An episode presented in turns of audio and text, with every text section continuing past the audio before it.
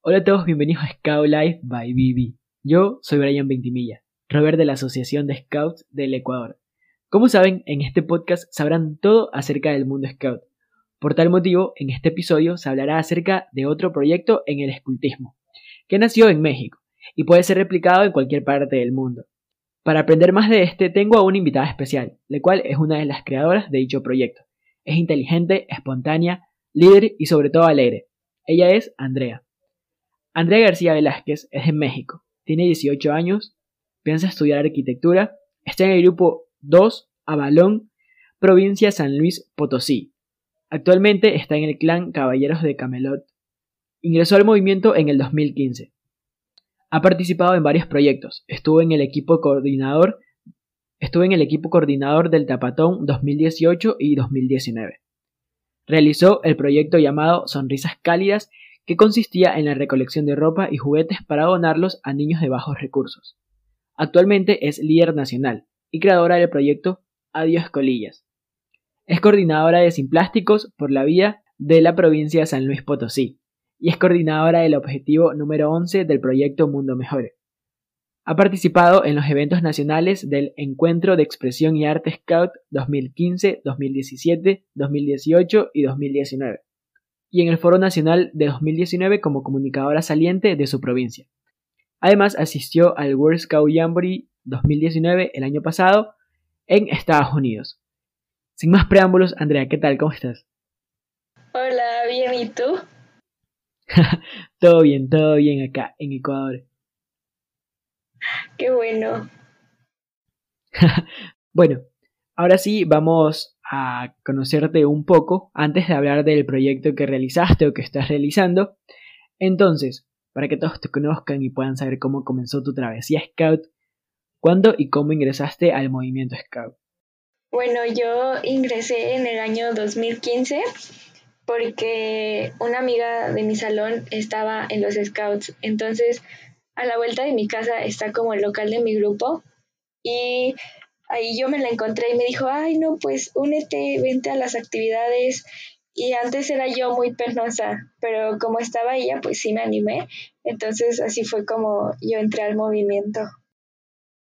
Oh, entiendo. Pero es en el único grupo en el que has estado, ¿no? Sí, el único. ¿Y queda a la vuelta de tu casa? Sí, a la vuelta está un jardín donde se juntan.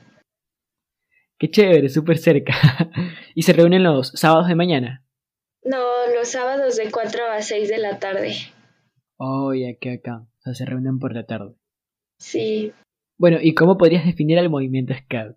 Pues es un movimiento que es de jóvenes para jóvenes, donde tú aprendes a ser líder, ayudar a los demás, aprendes a cómo sobrevivir, cosas que nunca pensaste que, que ibas a ocupar en tu vida, ahí las puedes aprender, primeros auxilios, es como un movimiento donde conoces gente y puedes ser tú mismo.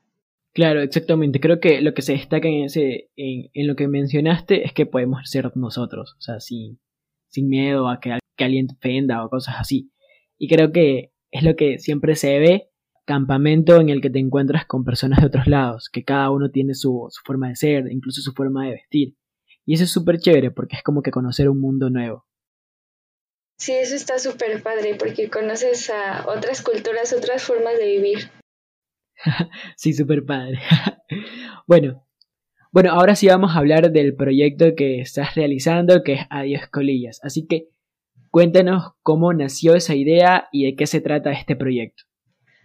Bueno, pues la idea surgió con el otro eh, creador del proyecto que se llama Diego Rendón. Él vive en la Ciudad de México. Entonces, eh, pues él se puso como a investigar en la página de la UNAM y le llamó la atención el tema de las colillas. Ya yo después fui a Ciudad de México y nos conocimos en una fiesta y a mí me llamó la atención que estaba juntando como las colillas en una botella y yo le pregunté así como de, ay, ¿para qué las juntas? Y, y me empezó a explicar como la idea que tenía del proyecto.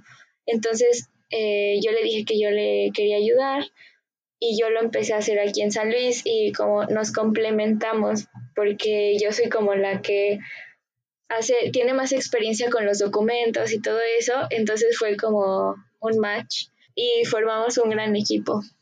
Oh, ya, qué bueno. ¿Y hasta ahora ya han llevado a cabo una parte del proyecto o cómo, cómo van trabajando? O sea, ¿desde cuándo nació la idea? Porque con todo esto de la cuarentena supongo que se frenó de cierto modo el proyecto. Sí, este, nosotros lo empezamos a trabajar desde octubre del año pasado, cada quien en su ciudad, y llevamos a cabo diferentes colectas de colillas. Aquí en mi ciudad fueron dos, una en enero y otra en febrero o marzo, no recuerdo bien, pero ya como en marzo empezó la cuarentena, tuvimos que pausar todo. O sea, ahorita ya nada más nos estamos enfocando en el área de la difusión y la concientización del problema.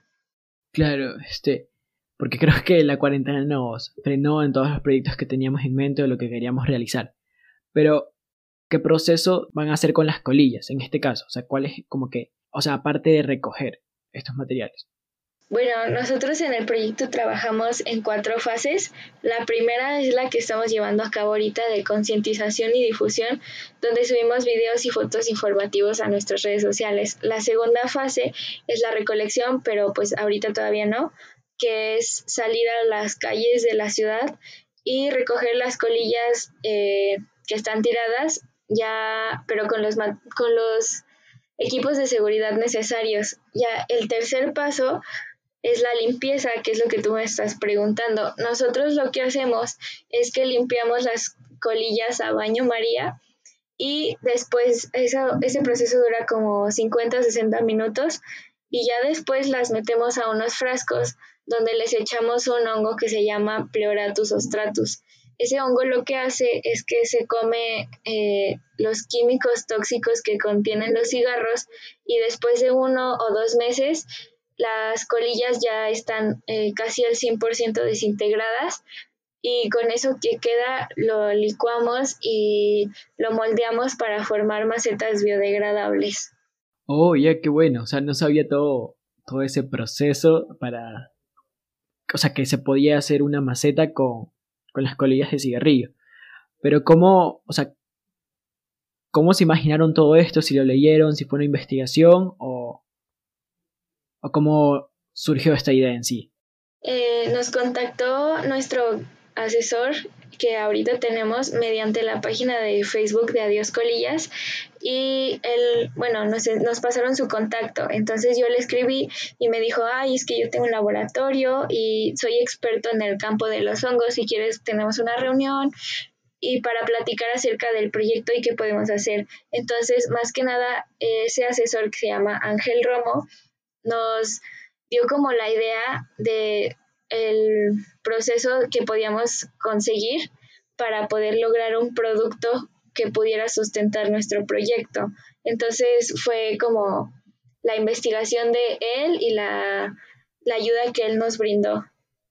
Oh, claro, porque creo que igual eso es, está para las personas que están en un área de ciencias naturales o química como tal.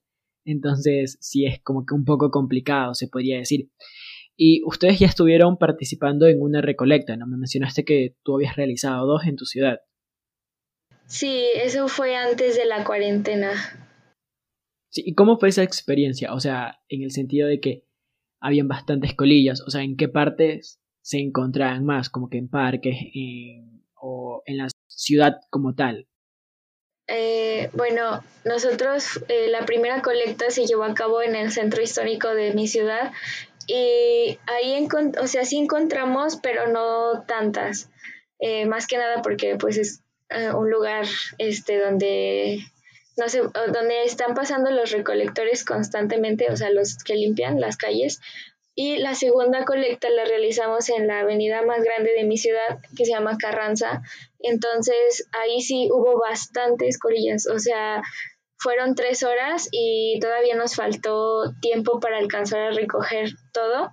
Entonces ahí más que nada fue porque hay muchos restaurantes y muchos bares y la gente no tiene esa conciencia ni los dueños de los restaurantes, entonces eh, las tiraban en las jardineras que había y pues eso afectaba pues igual a los árboles y todo eso. Exacto, creo que es normal o incluso como que en un bar o cosas así, lo, lo que hacen las personas es tirar las colillas a las, a las plantas que están cerca o a las macetas como tal. Entonces, como tú lo mencionaste, eso de alguna u otra forma perjudica al, al ambiente, en este caso a las plantas. Sí, está súper mal. Sí, y creo que, bueno, este, yo que vivo como que en la costa, sí me he dado cuenta que por lo general en, en la playa como tal, sí se suelen encontrar bastantes colillas. O sea, hace unos años participé de un evento que se realiza en Ecuador, que es el Playatón. Entonces consistía en recoger todos los desechos que habían en, eh, en los alrededores de la playa.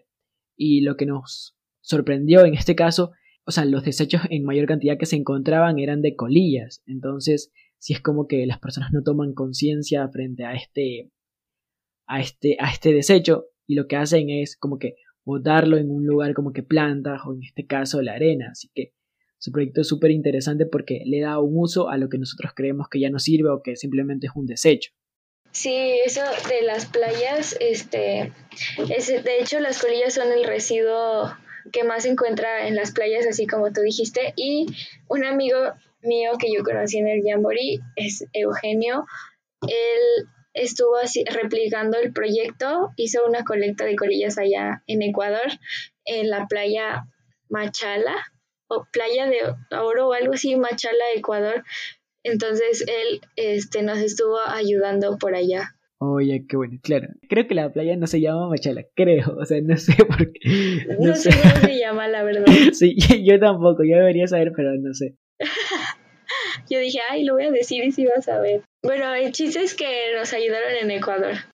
Claro, sí. Este, incluso creo que si estuvieron en otros lados, también se replicó en otros países o no. O sea, o en otras, en otro lado como tal. No, hace poco nos contactó un scout de Colombia y tuvimos una junta y nos dijo que iba a replicar el proyecto. Entonces, este, está como iniciándolo apenas allá en Colombia. Oh, claro, qué bueno. E incluso sí estaría bueno como que replicarlo en otros lados, porque me parece un proyecto súper interesante. E incluso la primera vez que lo oí, creí que era un proyecto de solo recolectar colillas, o sea, y, ya. O sea, como que para que no, no se queden botadas y como que dividirlas bien eh, dependiendo del desecho que, el tipo de desecho en este caso. Por lo que, que ya se haga un macetas con este material o que se aplique el, como que un proceso necesario para que se desintoxique como tal, sí me parece bastante interesante e incluso bueno para que todos lo repliquemos. Sí, el proceso pues hasta eso no es tan complicado de hacer, por eso sí nos como animamos a, a probar y, y nos salió muy bien. Bueno, y ahora un algo que te llamó la atención en este proyecto, o sea, que tú dijiste sí, vamos de vamos con todo en este proyecto o lo que te inspiró para poder realizarlo y seguirlo, o sea, porque de alguna u otra forma ya vamos algunos meses en cuarentena, entonces algunas personas como que hubiesen dicho, "No, ya cuando pase todo esto seguimos", pero siguen trabajando en el proyecto, o sea, con esto de la digitalización del mismo para llegar a más personas y por ende ya crear esa conciencia este, pues lo que nos motivó fue que, por ejemplo, Diego y yo ya lo habíamos terminado, pero lo volvimos a iniciar porque muchas personas de aquí de México nos empezaron a mandar mensaje que lo querían replicar en donde ellos viven. Entonces, eso fue como una motivación muy grande y pues para poder alcanzar a nivel nacional este, pues con todo el proyecto, ¿no?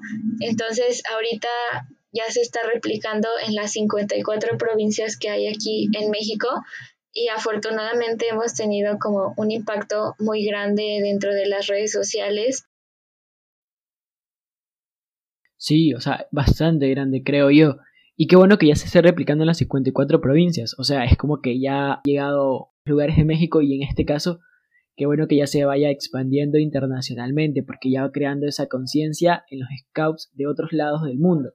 Y creo que es necesaria para, para ir cumpliendo con los objetivos de desarrollo sostenible, en este caso, que creo que este proyecto como tal trabajaría con varios, como que acción del clima e incluso saneamiento del agua y muchos más. Sí, nosotros trabajamos con cuatro de los objetivos de desarrollo sostenible, que es el 6, es el 6 que es agua limpia y saneamiento. El 12 de producción y consumo responsable, el 17 alianzas para lograr los objetivos y el 14 vida submarina. Oh, ya, ya, qué bueno. Claro, creo que igual todos nuestros proyectos van enmarcados a los ODS y ese proyecto me parece súper chévere y que creo que se puede aplicar incluso a otros ODS. Pero bueno, ahora darles un mensaje a los jóvenes que nos están escuchando y que tal vez quieran replicar ese proyecto o que aún no se animan del todo para que se contacten contigo y, y puedan replicar este proyecto en su ciudad porque es full importante y novedoso hacerlo. Bueno, pues eh, no tengan pena, este, algunas veces eh, se frenan porque les da pena hablarnos, mandar mensaje, eh, de eso no hay problema, ustedes solo anímense, nosotros los apoyamos, ya sea con información, con todo lo que ustedes necesiten, pero se pueden sumar a esta causa, aunque sea guardando las colillas de cigarros si es que fuman, que las guarden en una botella de plástico o compartiendo nuestras publicaciones, o sea, cualquier cosa es, es muy buena que hagan.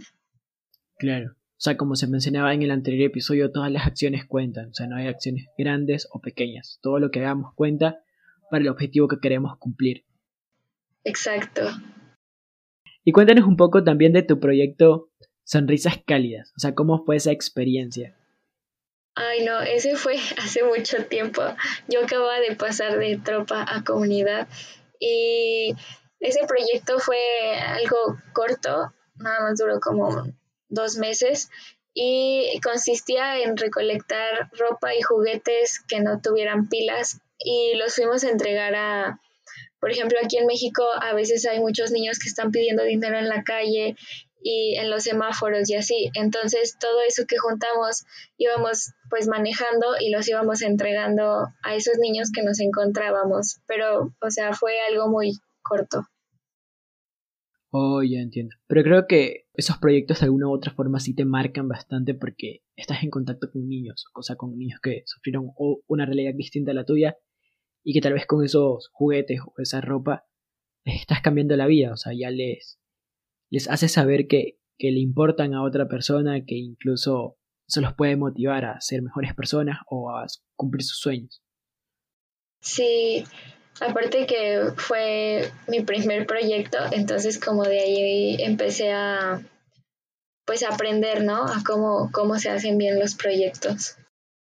Claro, o sea, esa fue como que el impulso y ya tu experiencia para, hacer proyectos como, que, como en este caso el de Adiós Colillas, que es bastante interesante e incluso ya se va expandiendo aún más. Sí, sí, sí. Bueno, ahora que ya conocimos los proyectos que has realizado y que estás realizando aún, vamos a seguir conociéndote un poco. Así que cuéntanos en los eventos, bueno, en los campamentos o eventos nacionales en los que has participado. Bueno, eh, aquí en México cada año se hace un campamento nacional que se llama EAS, que significa Encuentro de Expresión y Arte Scout. En ese campamento hay talleres que tengan que ver con el arte, ya sea canto, baile, dibujo, fotografía, todo lo artístico. Entonces hay concursos y hay talleres que tú puedes hacer dentro del campamento eh, yo he asistido a la edición 2015, 2017, 2018 y 2019. En el 2017 participé en el concurso de dibujo y, caricatura y gané primer lugar. Este, no me lo esperaba, pero gané. Entonces es un evento súper padre porque aparte de, de, como de expresarte, eh, puedes ir a conocer a gente de todo el país y haces amigos de por vida ahí en ese campamento. Qué bueno, claro, o sea, y, e incluso es bastante impresionante porque se reúne casi todo México, entonces es como que creo que todos esperan ese evento y por lo general cuánto dura un EAS, porque te, te comento que este yo supe del campamento como tal o del evento debido a que sigo algunas páginas de memes o de cosas scouts, entonces ellos comentaban como que Eleas, Eleas, Eleas, y yo no entendía, o sea, yo creí que era un evento, yo qué sé, internacional, o sea, interamericano, o incluso mundial, entonces me puse a averiguar un poco, y ahí ya supe que era un evento mexicano y todo esto, y, me llamó bastante la atención el nombre, porque creía que era como que solo de talentos o cosas así, pero ya que tú puedas ir a concursar e incluso sin conocer todo el tema, porque querías que, o sea, que concursaste y que hayas ganado es bastante chévere. Sí, ese campamento se hace en el puente, como así le decimos aquí en México, día festivo eh, del, de la Revolución Mexicana, es en el puente del 20 de noviembre y dura tres días y dos noches. Oh, ya, ya, ya. ¿Y este está dirigido para todas las unidades o solo para las ramas mayores? No, es para todas las secciones, desde manada hasta los scouters, bueno, hasta el clan, y los scouters obviamente te tienen que acompañar. Claro, claro, eso sí, en todos lados los scouters están ahí con nosotros. Bueno, ¿y este campamento se, tiene un lugar en específico o va como que se va cambiando el lugar en cada año? Cada año la sede es diferente. Aquí en México tenemos un campo escuela scout que se llama Mestitla, que está abajo de Ciudad de México, específicamente en el estado de Morelos, y es un año en Mestitla y un año en otra ciudad del país. Se va intercalando. Oh, ya, ya, ya. Es decir, que no es como que buscan, igual buscan lugares nuevos, pero manteniendo su sede y alternando cada año. Exactamente. ¿Y las actividades se realizan por ramas o todos pueden participar con todos. Es decir, tú cuando competiste en, en lo del dibujo, competías también con las otras ramas que eran tropas, caminantes o rovers, no sé qué eras, pero o, o solo con los de tu rama. Este, los concursos sí son por rama, o sea, es manada con manada, tropa con tropa y es ramas mayores que es comunidad y clan, estos sí concursan juntos, pero en los talleres es todos con todos, porque es como una clase de lo que tú quieras tomar. Oh, ya, ya, ya. O sea, le dan esa, esa apertura para que ustedes los talleres sí los tomen con entre todos, pero ya los concursos sí van como que dependiendo de la rama, ¿no? Sí. Oh, ¿y algún otro evento nacional que se haga normalmente en México? O sea, los foros o, algún otro evento. Están los foros nacionales, eh, se hacen cada año en marzo, igual en un puente, y duran igual tres días y dos noches pero los foros nacionales nada más son como para los foristas. Aquí en México se trabaja, tenemos las 54 provincias y dentro de esas 54 provincias están los comités de la red. En, el comité de caminantes son dos comunicadores y dos coordinadores, igual en, en lo de rovers. Entonces, ese, en esa fecha del año, todos los comités de México se reúnen para tratar temas de importancia y llegar a conclusiones para solucionar esos como temas, problemas que haya. Y yo asistí a los foros nacionales de comunidad del 2019 como comunicadora saliente. Qué chévere, o sea, porque por ejemplo, esos sí no son como que abiertos a, todo, a todas las personas. Es que igual al ser un foro sí como que debería estar un poco seccionado, porque en México obviamente hay bastante gente a comparación de que en Ecuador sí pueden participar todos, pero o sea, no, no todos tienen voto. Entonces, sí es como que interesante lo que sucede allá. Y son como, a ver, serían ocho, ocho participantes por provincia, ¿no? Eh, sí, bueno, en tropa son dos, son dos de tropa, cuatro de comunidad y cuatro de clan.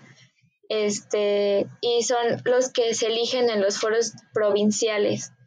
O sea, esos cuatro representantes, bueno, esos diez representantes se eligen dentro de tu provincia, dentro de tu ciudad, y son los que van a estar representando pues a toda tu ciudad en los foros nacionales. Pero, ¿Tropa también participa en el foro? Sí, los dos que seleccionan. Pero, o sea, los foros eh, nacionales se separan. O sea, tú no estás con los de Tropa ni con los de Clan. Tú estás con puros los de comunidad, solo los de clan y solo los de tropa, o sea, no separan. Oh, ya, ya, porque por ejemplo acá sí es caminantes y rovers, solo asistimos nosotros y nosotros estamos juntos. No, acá es separado. Ok, qué bueno.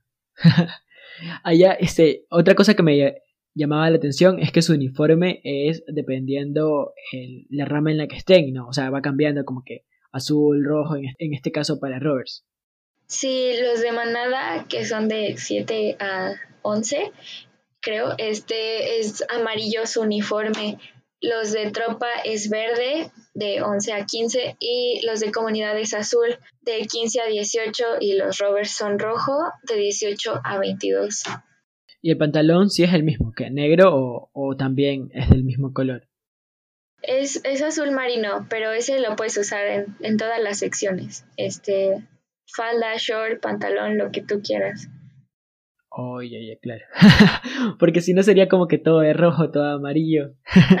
no. Bueno, y de los eventos internacionales en los que has participado. Eh, tuve la oportunidad de asistir al Jamboree eh, Mundial del año pasado en West Virginia. Y pues sí, yo de aquí de San Luis Potosí, de donde yo vivo, íbamos nada más nueve. Entonces fue un tiempo muy largo de preparación para poder llegar ahí. Nos tomó un año prepararnos para poder asistir al, al Jamboree. Oh, un año. Pero, o sea, ¿prepararse en qué sentido? Este, ahí dentro del Jamboree iba a haber como un evento cultural, entonces nosotros teníamos que preparar un baile típico de, de nuestra región. Nosotros estuvimos acampando con Monterrey, Tamaulipas y San Luis Potosí, éramos tres estados. Entonces, como vivimos en diferentes partes y realizamos dos campamentos, donde pues nos primero nos conocimos y empezamos a preparar nuestra coreografía para ese baile, a esa presentación que teníamos que hacer, aparte de comida típica y de todo como los detalles que queríamos llevar para adornar nuestro campamento y así. Entonces fue como todo eso. Oh, ya, ya entiendo, ya entiendo con, con qué te referías a preparación. Yo decía el idioma, ¿qué? Pero qué bueno, claro, o sea, porque como para expresar en este caso toda la cultura de tu, de tu provincia, ¿no? Sí, de, de, del país, de México. Oh, ya, qué interesante, qué chévere. ¿Sabes que hay algo que, que todos nos llama la atención y que creo que la mayoría de ecuatorianos o incluso de otros países les gusta? Es la pañoleta de México. Creemos que tiene detalles así impresionantes y es una pañoleta súper, súper buena. Sí, de hecho la renovaron, o sea, antes no era así, es casi nueva, lleva como un año y pues la renovaron para el, al Jamboree, o sea, se tomó como ese pretexto para renovarla y sí está muy muy bonita. Tiene cuando tú la abres tiene en medio el calendario y en las orillas es es de rojo y verde, pues nuestra bandera es verde, blanco y rojo y tiene como símbolos de cada uno de los estados de México. Oh, qué chévere, eso, eso no sabía. Qué bacán. Y en el Jamboree conociste a Eugenio, ¿no? Que es de Ecuador. Que él también estuvo aquí en un episodio. Sí, ahí lo conocí, estuvo muy raro, eh, porque nada más nos topamos una vez y para cambiar pañoletas, y pero pues hasta ahora somos muy buenos amigos. Oh, qué chévere, tienes la pañoleta de Ecuador. Sí. Oh, yeah qué mal. Quería cambiar contigo, pero ya no se puede. Luego te regalo una. Qué chévere, entonces ahí sí. bueno, y ya ahora un poco más a tu vida scout, ¿cuál es el artículo de la ley que más te define o el que más te gusta? El que más me gusta es el 8. El scout ríe y canta en sus dificultades porque me gusta siempre como verle el lado positivo a todas las cosas. Siento que eso te ayuda mucho a afrontar los problemas y pues a no frustrarte. Entonces es el 8. Oh, qué interesante porque te comento que hace unas semanas se lanzó una encuesta en el Instagram de Scout Life. Entonces, o sea, preguntando cuál es el artículo de la ley Scout que más nos define o nos gusta. Y la mayoría respondía el 8 y creo que sí es uno que, de los que más nos motiva, la verdad, porque incluso dentro del movimiento, fuera de él, pasamos por bajones o por momentos un poco feos. Entonces, siempre hay que tener presente esto de ver el lado positivo de las cosas. Sí, eso sí, como que te motiva. Exacto. Bueno, y normalmente, ¿cómo eres en esos en el EA o en esos campamentos a los que participas? O sea, ¿eres divertida? ¿Buscas ser amiga de todos? ¿O prefieres estar como que más reservada? ¿Cómo te definirías en los campamentos? Ah, yo digo que soy muy extrovertida, a mí casi no me da pena nada, entonces me gusta siempre hablarle a todos, o sea, este, me gusta mucho conocer gente, tener nuevos amigos y a veces hasta los de mi grupo se enojan porque siempre voy saludando a todos los que me encuentro, entonces, este, siento que soy como muy extrovertida. Pero eso es bueno, o sea, porque vas conociendo a todas las personas que están en el campamento, incluso de, otro lado del país o del mundo, y, y eso suma ahí a tu vida como scout. Sí. Bueno, ahora vamos con un juego que consiste en que yo te digo una palabra y tú me respondes con una palabra. ¿Sí me entiendes? o sea, tú dices una palabra y otra. Sí, o sea, ¿qué significa para ti esa palabra? O puede ser dos, o sea, no, no hay problema, pero solo dos. o sea, lo primero que piense. Exacto. Lo primero que se te viene. Acampar. Plantas. Liderazgo. Ay, proyecto. Juegos. Um, ay, es que se me vino el nombre de un juego de aquí de México, no importa. Sí, dale, no importa. Rompecabezas. Baden Powell.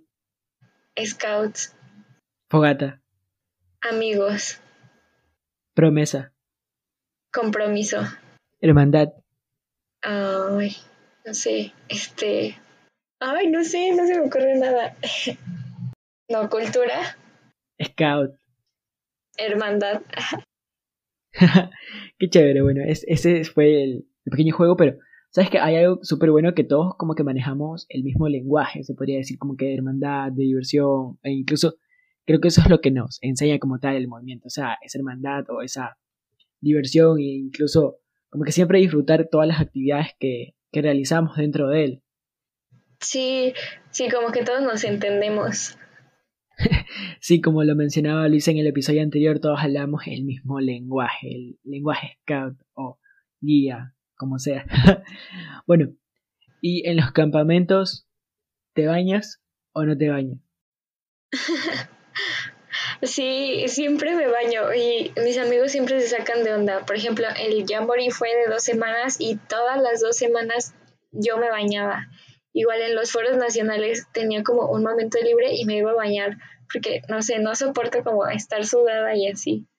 Pero, o sea, no hace frío. No tienes frío en los campamentos. No, bueno, en el EAS eh, nosotros nos íbamos a bañar como a las 2 de la mañana porque a esa hora había...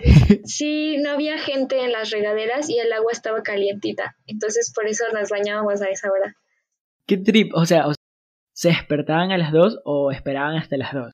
No, pues no nos dormíamos. Es que en los EAS hay fiestas en la noche, entonces pues te quedabas en la fiesta y ya después te ibas. O sea, sí les dan la oportunidad como que de quedarse hasta el... ¿Hasta qué hora normalmente?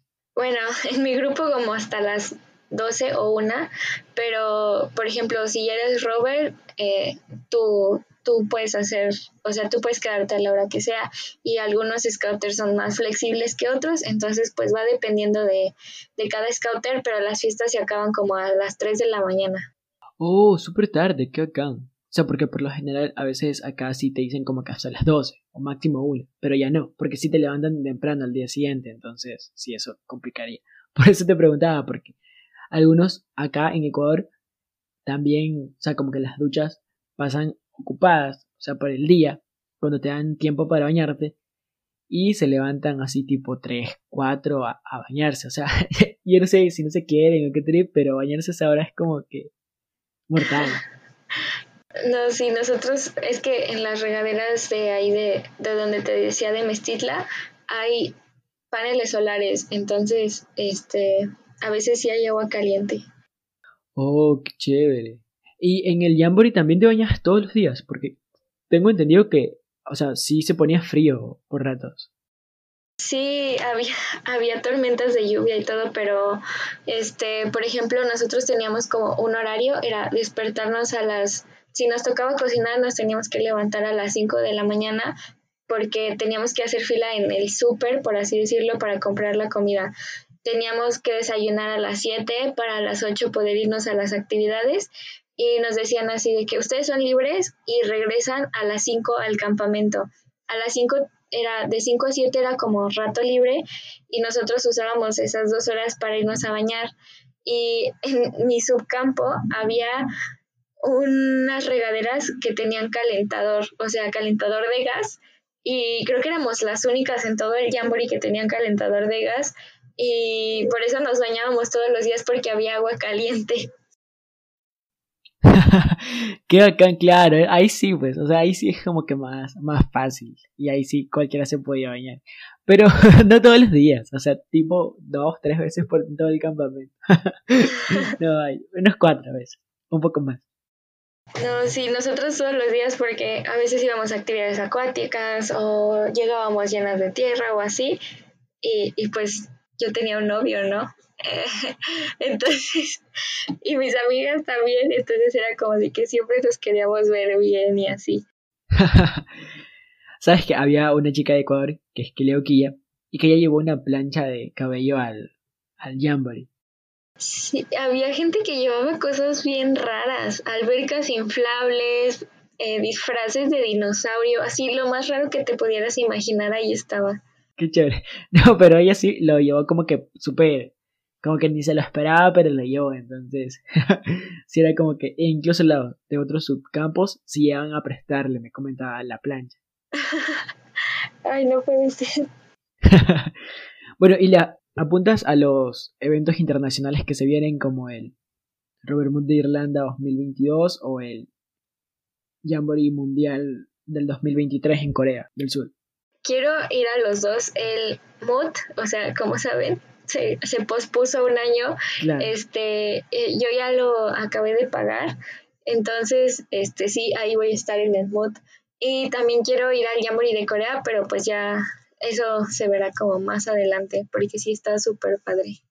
Qué bacán que ya hayas terminado de pagar el mood, ¿sabes? Que a mí me falta todo. O sea, este año ya está para, para arreglarse bien y poder pagar toda la cuota en este caso y poder participar, pero Qué chévere que se haya atrasado un año.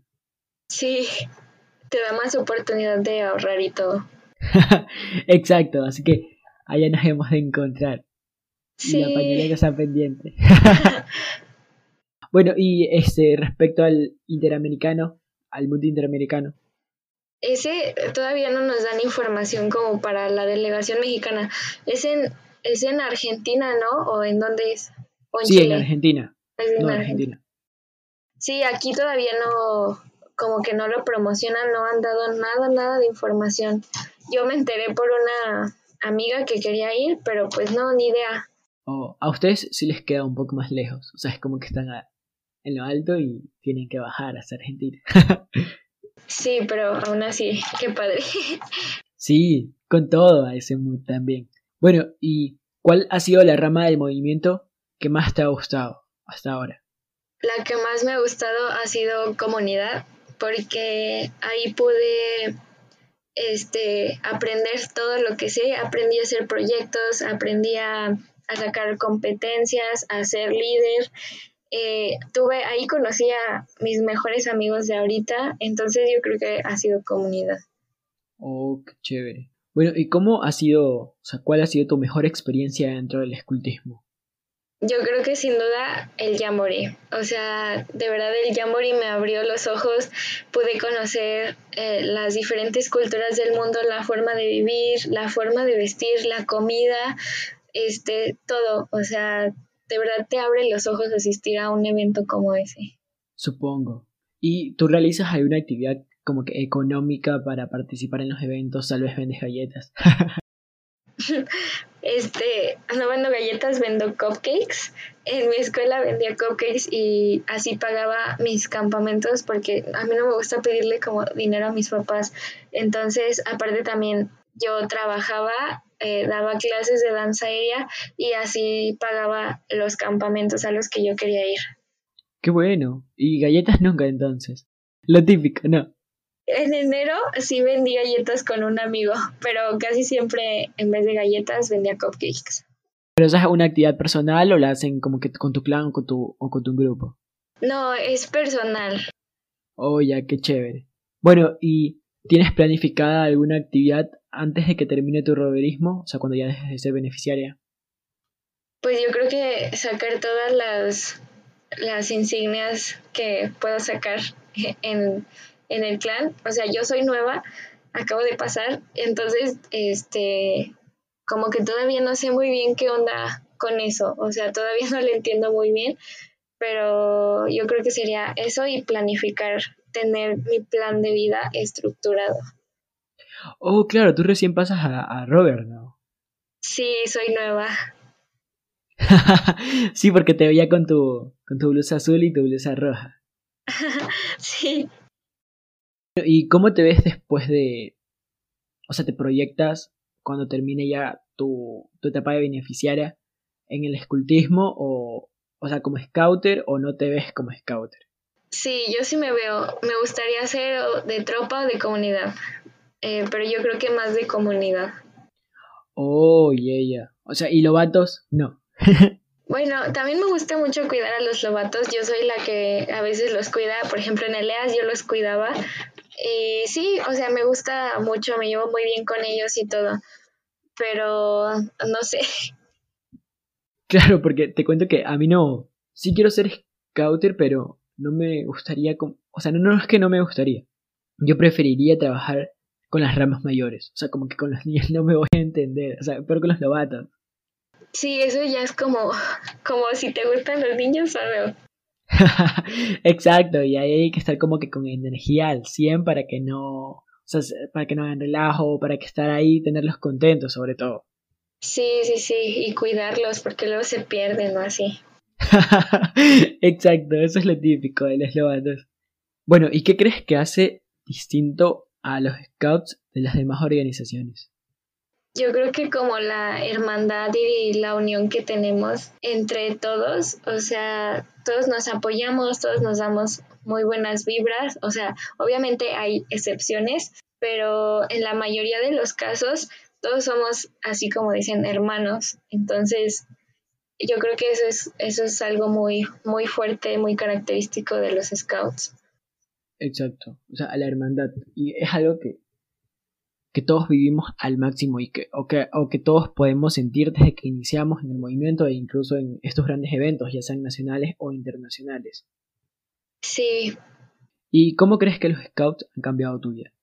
Ah, pues yo era antes muy tímida, me daba pena todo, este, no participaba como en las cosas, entonces los scouts, este, pues hicieron que yo me abriera de, para un bien y como que sacaron esa parte altruista de mí y ahora son como mi lugar seguro, un lugar donde, como dije al principio, puedo ser yo misma, entonces eh, fue algo como que me ayudó muchísimo en mi vida personal.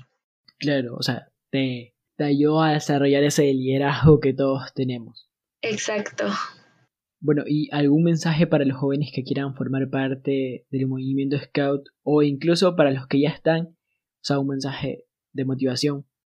Pues que no se rindan, este, siempre luchen por lo que quieran, aunque a veces tengan trabas. Eh, ustedes sigan hasta lograr su objetivo. Siempre eh, va a ser, bueno, va a ser difícil en algunos casos, pero ustedes lo van a poder hacer. Y igual, no tengan pena, no tengan nervios de meterse a los scouts si es que aún no están todos, o sea, tú entras y te acoplan muy bien. Y yo creo que es una oportunidad para conocer a mucha gente que puede hacer bien a tu vida. Exacto. Creo que has dicho ahí todo todo lo que se trata o todo, todo lo que puede vivir una persona que aún, es, que aún no es scout, o sea, todo lo que puede experimentar dentro del movimiento. Bueno, Andrea, quiero agradecerte por este increíble episodio y sobre todo por compartirnos este proyecto que estás trabajando aún de Adiós Colillas, que creo que es súper bueno y que incluso aportará no solo a nosotros como, como scouts, sino a la población en general porque de alguna u otra forma aporta bastante a frenar el cambio climático, porque tal vez las personas no tenemos conciencia al momento de votar cualquier desecho, o en este caso las colillas. O sea, y creemos que esas cosas ya no se pueden reutilizar o algo así, pero el uso que, el nuevo uso que ustedes le han dado es totalmente innovador y súper bueno, que nos ayuda a reflexionar de que tal vez las cosas que creemos que ya no nos sirven, nos pueden servir, solo hay que darle un buen uso. Así que muchas gracias por haber compartido este proyecto y por haber participado de este episodio. Muchas gracias a ti por invitarme. O sea, fue un honor estar aquí contigo. Muchas gracias, Andrea, y también quiero agradecer a todas las personas que nos escuchan desde Argentina, desde México, güey, Estados Unidos, desde Francia, Perú, Colombia, Irlanda, Chile, El Salvador, Bolivia, España, República Dominicana, Nicaragua, Venezuela, Guatemala, Brasil y los otros países y sobre todo Ecuador, de todas las provincias que nos escuchan aquí. No olviden que, nos, que me pueden escuchar desde distintas plataformas digitales como Anchor, Breaker, Google Podcast, Apple Podcast, Pocket Cast, Radio Public, Spotify, Castbot, Overcast y Castro. Y no olviden que ahora estamos en Deezer y YouTube. Todas estas las pueden encontrar en el perfil de Instagram de Scout Life by BB. En la biografía estará un link que los redireccionará a cada una de ellas. Por cierto, pueden seguir a la página debido a que cada semana habrán encuestas que las pueden responder con sus anécdotas Scouts. Y las comentaré en el episodio de dicha semana.